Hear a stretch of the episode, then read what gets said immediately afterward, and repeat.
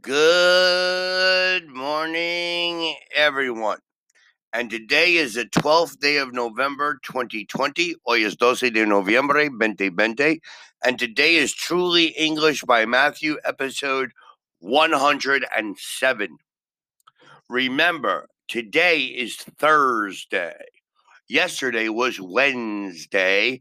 And tomorrow is Friday.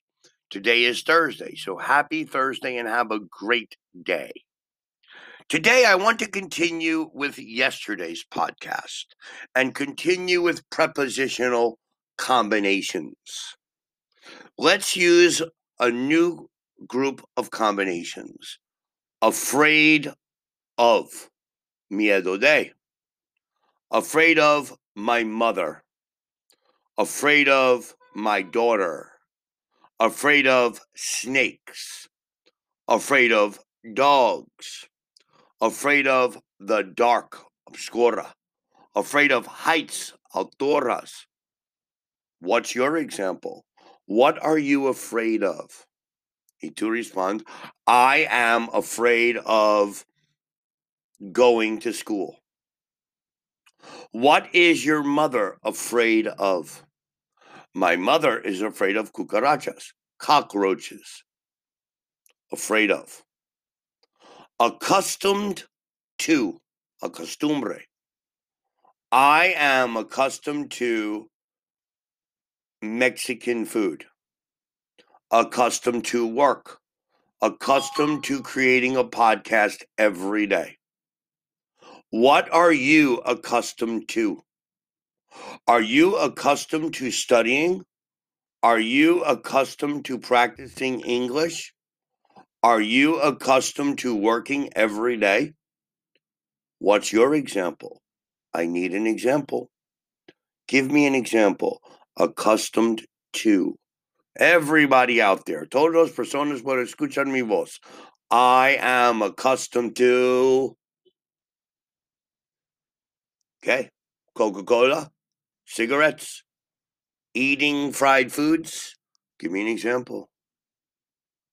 Okay. Good for.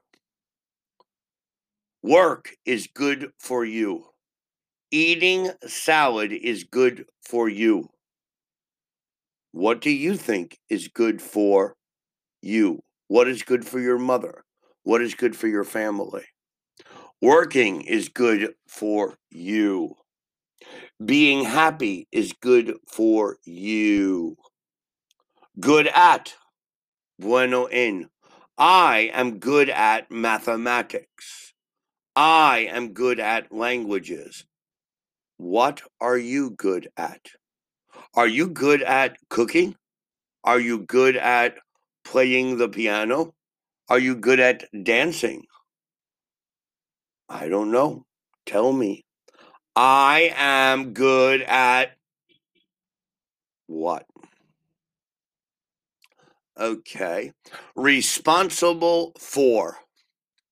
Responsible for my mother. Responsible for my family. Responsible for my dogs. I am responsible for my students. What are you responsible for?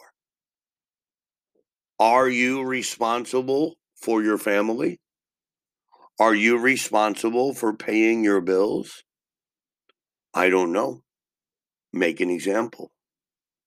Depend on, in Spanish, depender de.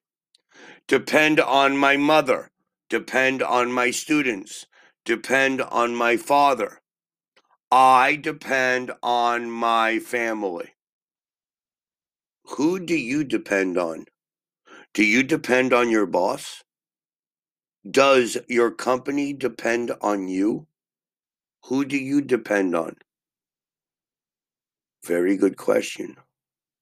Depend on. Okay, very good. Now we understand prepositional combinations. We use one word, like responsible, and it connects to another word, a preposition, like for responsible for. Agree, de acuerdo. Agree with. Agree is con with. I agree with the president. I agree with my wife. I agree with homosexuality. What do you agree with? Do you agree with me? Do you agree with your family? Do you agree with your mother? Do you agree with your husband, esposo? Do you agree with your wife, esposa? Okay, please tell me, what do you agree with? And you respond, I agree with, no sé. Satisfied. Satisfied with. I am satisfied with my work. I am satisfied with my life. Are you satisfied with your work? Are you satisfied with your car? Are you satisfied with your wife? Are you satisfied with your husband? Are you satisfied with your school? So, cuando usar satisfied, siempre usar with. We are satisfied with the movie. We are satisfied with dinner. He is satisfied with his teacher. Now we understand satisfied. We understand afraid. We understand agree. We understand responsible. Now it is your job, your work. You need to make examples and then repeat responsible for, responsible for, responsible for, afraid of, afraid of, afraid of, responsible for, responsible for, agree with, agree with, satisfied with, satisfied with, good at, good at, good for, good for. Make examples. Thank you very much for listening to our podcast today. Have a wonderful Thursday. And please remember to listen to our podcast tomorrow on Friday. Thank you. Goodbye.